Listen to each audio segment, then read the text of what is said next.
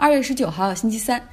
假如你的账户里有六百二十块钱，那花掉其中的四块钱去办一件事儿，感觉真的是小意思，这钱根本就不叫钱。那尤其是如果办的这件事儿是大事儿，比如竞选美国总统，那你更觉得哇，那简直就是小投入。如果你这样去想的话，大概能够体会现在布隆伯格的感受。这位七十八岁的亿万富翁为竞选美国总统已经投入了四亿美元，这对于其他竞选者来说简直就是天文数字，但是对于有着六百二十亿美元财富的他来说，这就是个小数字而已。布隆伯格的主业是金融数据终端，就相当于是高端的大智慧加万德的那样的终端，但是比那个要高级很多。一台终端机年费是二点四万美元，就像。中国银行、工商银行，我们这样大行里面的交易中心也没有办法给人手配一台，就是一般是一个交易平台上有一台到两台，然后大家轮流去用啊，要查资料的时候去用，因为确实很贵。那目前呢，彭博终端在全球有三十多万的付费用户，所以大家可以算一下，二点四万美元，然后乘以三十多万的用户，可以大概估算一下它这个公司的营业利润。彭博公司呢又不是上市公司，它股权的百分之九十都归彭博 Michael Bloomberg 所有。像每天每年，其实他都有现金入账，所以他竞选美国总统不需要募款，全靠的是自己的财富，海量的去购买媒体的平面内容来投放广告，然后在奥斯卡超级碗这样的超级电视盛宴上也去投他的一分钟的广告。那么在 Facebook 上也是投社交媒体广告，平均每天在 Facebook 上就要烧一百万美元之多。另外，他还雇了大规模的竞选精英团队，在全美有超过两百个全职竞选员工。有人说这算多吗？其实这这个数字让特朗普都很羡慕。像 Bernie Sanders 和 Elizabeth Warren 这样的候选人，他们一般在一个州只有一个人左右是全职员工，而剩下的全部都是由志愿者来维持。更厉害的是 Michael Bloomberg，他其实有很多钱老早就投出去了，就像播下了很多希望的种子。据《纽约时报》统计，Bloomberg 通过他的 Super PAC，就是一种政治筹款委员会，没有上限的向各种各样的政治 campaign 去捐款。他向民主党众议院的很多候选人都大量的输送竞选资金。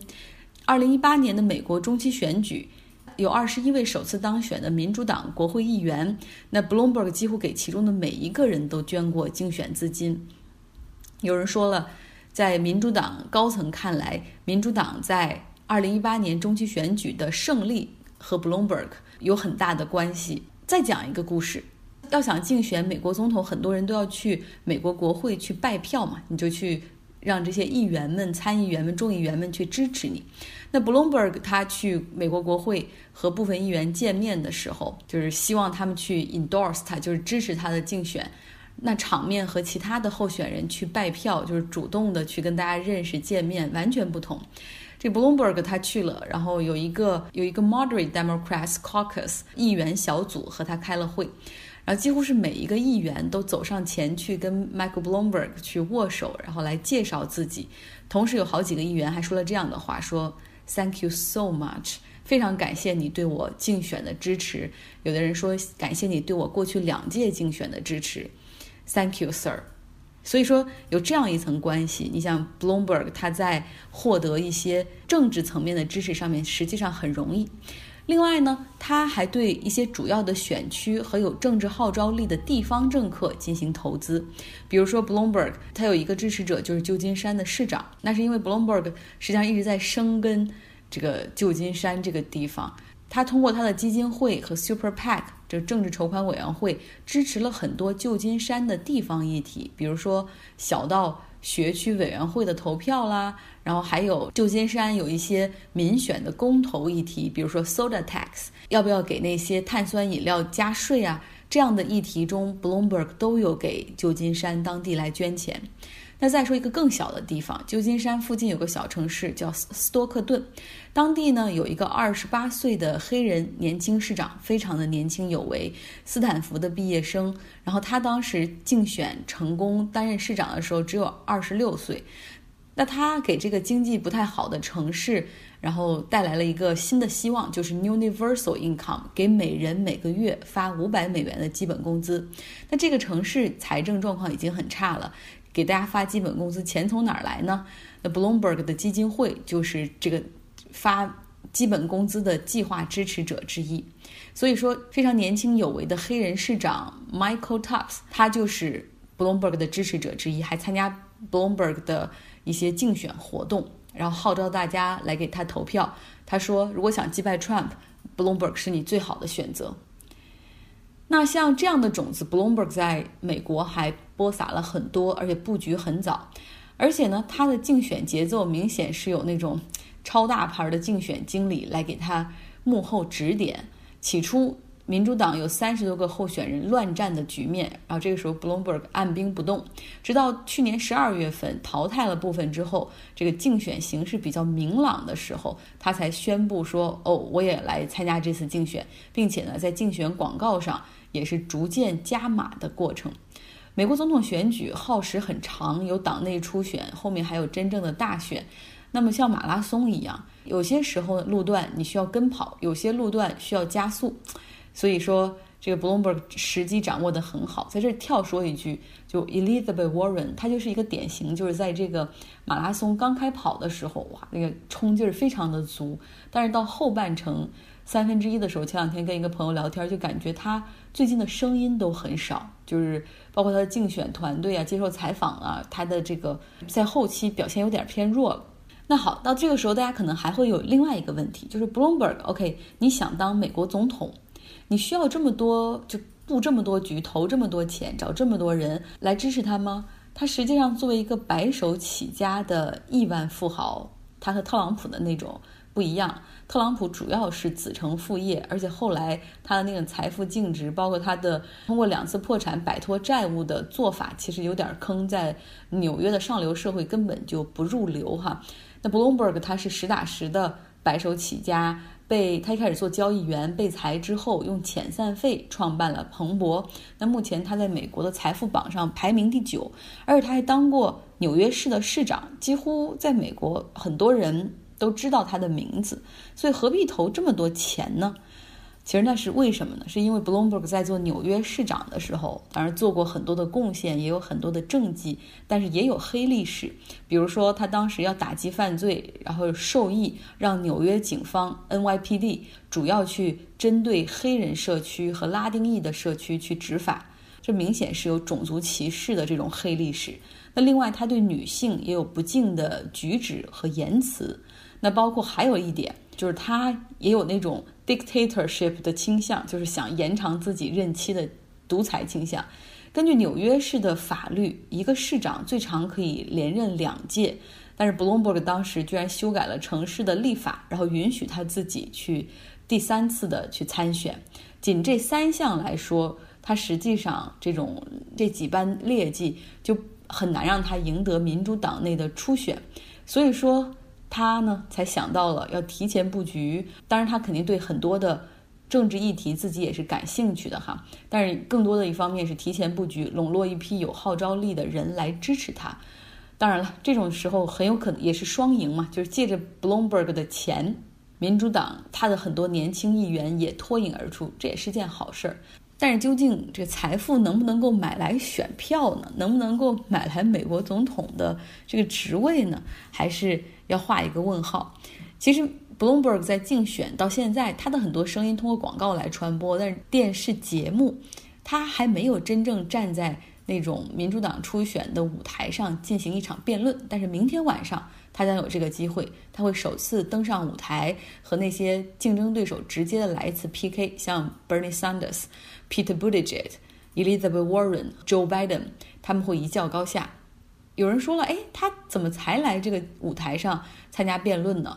那是因为之前民主党设定了一个就想上舞台辩论的一个规矩，就是你必须要有至少第一轮是十万的小额捐款者。就是我们总说不要让那些 millionaire billionaire 去控制美国的政治，那我们就让要更多的基层的百姓去关注政治来投资你。所以说，小额捐款者，哪怕你捐一块钱、五块钱。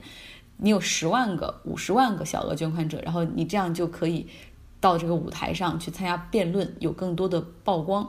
Bloomberg 在这一点上完败，因为他的政治捐款只有他自己。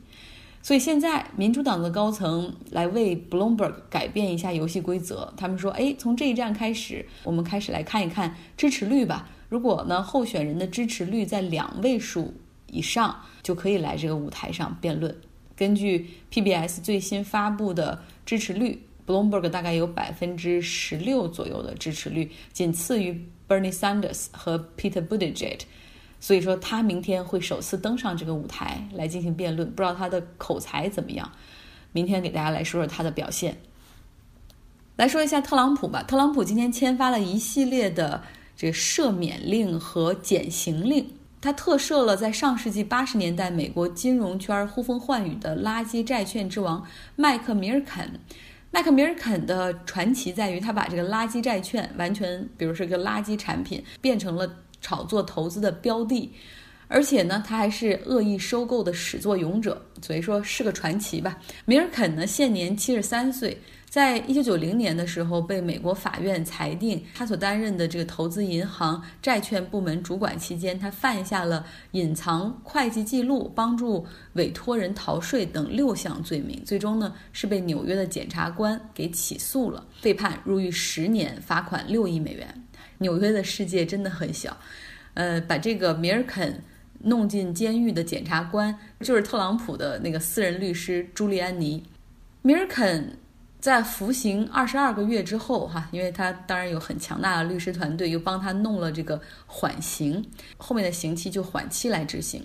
米尔肯出狱之后是患上了。前列腺癌后来治愈之后，他也拨款大把，把自己的财富大量的投向捐助癌症基金会，致力于去研究就是怎么样去攻克癌症的这样的一些课题。那他的私人律师呢，也一直在游说美国总统来为他特赦。比如说，从克林顿时期，他们就开始努力游说，但是不论克林顿、小布什还是奥巴马，都没有人去响应他的特赦诉求。那么特朗普呢，相比他的前任们。他的特赦会比较宽松，他认为这是总统的权利，我想这么做，我无需向任何人交代，没有什么太多的顾忌。从上任到现在，特朗普已经签发了三十五个特赦令，比他的两个前任在前三年执政时期签发的特赦令都要多哈。那今天在发布会上，特朗普被问到说为什么要特赦米尔肯，然后他说，因为米尔肯是一位出色的伟大的金融家，他已经为他的错误付出了代价，我要特赦他。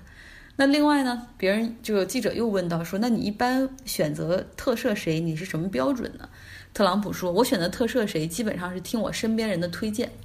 那米尔肯在特朗普的内阁里有一个很好的朋友，就是特朗普的财政部长，也是特朗普组建内阁时重要岗位中唯一一直坚守到现在的财政部长努钦。努钦呢和米尔肯是好朋友，哪怕在担任。财政部长期间，他在私人度假的时候用的都是米尔肯的私人飞机，所以他是一个坚定的，就是在特朗普耳边吹风的人，就是来特赦米尔肯吧。另外呢，在支持总统赦免米尔肯的名单中，还有传媒大亨，也就是福克斯电视台的老板默多克的身影，还有共和党众议院的领袖，也都在这个名单上。那还有一点，我当时看新闻的时候有一点不懂，就是你看这个米尔肯，他牢也坐了，罚款也交了，就连缓刑期都熬过了。你想九零年，一九九零年到现在，都过去三十年了，他为什么还要这样努力费劲的去去要求特赦呢？难道是他想重回金融市场来操盘吗？这也不太可能。他现在都七十三岁了，身体也不是很好。而且这个特朗普的特赦令里面并没有取消金融市场对他的禁止重新从业。那米尔肯到底图什么呢？有钱人图的就是 reputation 名声。被特赦之后，他的罪名也就被清除了，恢复了名誉，相当于是一笔勾销。就像美国这宪法有规定，如果你是坐过牢的人的话，或者犯过法的人，你是不能够竞选公职的。但是，一旦你被特赦之后，就相当于你这个案底都直接清除。这个你被特赦的人之后，还可以继续去竞选议员或者美国总统。所以，米尔肯图的就是名声。特朗普在特赦名单中还为一个人也很有争议，为他减了刑，这是。前伊利诺伊州的州长，呃，为他减了刑。这个人更神奇，他犯的是贪腐罪。这个贪腐罪他是怎么犯的呢？就奥巴马在二零零八年，他当时是伊利诺伊的参议员，他竞选美国总统成功之后，就从这个参议员直接变成了美国总统。那么伊利诺伊州的这个参议员的岗位是空缺的，有一些州如果这个参议员岗位空缺，就需要重新召集大选，但是伊利诺伊州不需要重新召集选举，就只要州长和这个参议员原来的参议员他们是同一个党派的，就可以由州长来提名一个人顶替这个参议员的位置。所以奥巴马走了之后，这个伊利诺伊州的州长他就在想说：“哎呀，既然我有这么大的权利可以提名，我不如用它换点钱。”所以就想搞一个卖官的权钱交易。结果最后事情曝光了，他被判入狱十四年，那现在已经服刑了八年。特朗普为他减刑六年，所以他直接被释放出狱。特朗普呢，也因为他今天发布的这份特赦和减刑名单，受到了不少的批评。好了，今天的节目就是这样，大家周三愉快。